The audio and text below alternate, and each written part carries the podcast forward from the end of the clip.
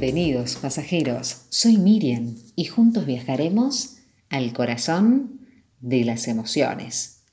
Hoy vamos a disfrutar de la estación de cómo construimos problemas o cómo los interpretamos las personas. Lo cierto es que los problemas no son como gotas de lluvia o como el granizo que nos caen encima. Los problemas requieren de nuestra participación, de su creación, de su desarrollo, de cómo los llevamos adelante. Y a menudo, solo cuando el problema nos resulta insoportable, hacemos algo con él. Lo cierto es que a veces una de las cosas más difíciles es comprender bien el problema y toda la complejidad que puede implicar ¿no? esa comprensión. Es muy importante ver a las situaciones difíciles de forma adecuada. A veces vemos problemas donde no los hay o creemos que el problema es uno cuando en realidad es otro y estos detalles van marcando la diferencia. La comprensión del problema en ocasiones resulta compleja porque entrama muchos factores, como nuestros sentimientos, como nuestros pensamientos, nuestro cansancio, nuestro estrés, o también cuando implica ¿no? Eh, afectar a otras personas.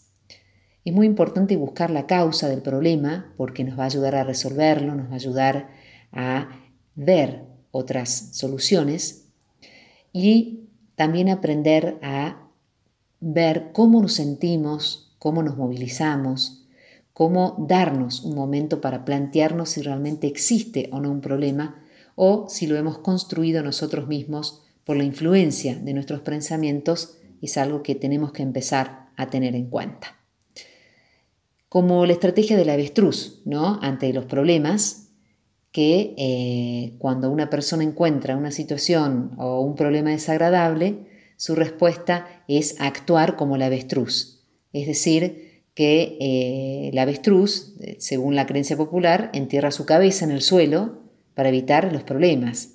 ¿sí? Actúa como eh, si el problema no existiese, actúa como si no pasara nada grave, como si no hubiese una solución, como si el problema fuese eh, algo que no es de importancia o como si nadie te pudiera ayudar. Esto no es la manera de actuar, tenemos que, no debemos ocultar ni esquivar los problemas y tenemos que enfrentarlos. A veces respondemos tratando de protegernos, todo lo que nos ayude a no cuestionar nuestra rígida estructura mental parece que nos alivia, ¿no? Pero en realidad es que estamos frente a un problema que necesitamos tratarlo, necesita de nuestra colaboración e implicación. Te voy a contar algunas cosas que podés hacer, pequeños pasos chiquitos para que empieces a mirar tus problemas. En primer lugar, que siempre hay más de una solución. Eh, en segundo lugar, si es algo que tiene que ver con el pasado, pasado está y ya no lo podés cambiar, lo único que existe es el aquí y el ahora, el presente. En tercer lugar, que hay aprendizajes que duelen, pero que vale la pena porque nos, nos fortalece y nos capacita. ¿Sí? El tiempo ayuda, la felicidad es diferente para cada persona, se persiguen los sueños no a los a los seres, a las personas, sino lo que vos realmente querés, y que es importante cerrar ciclos para iniciar otros.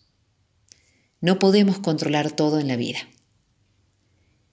Y el último consejo, para tenerlo en cuenta, para recordarlo todos los días, es que la vida te da oportunidades todos los días. Vos podés volver a empezar. Así que, si está el problema ahí, Aprovechalo para aprender, para ser mejor, para crecer y para darte una oportunidad de ser feliz.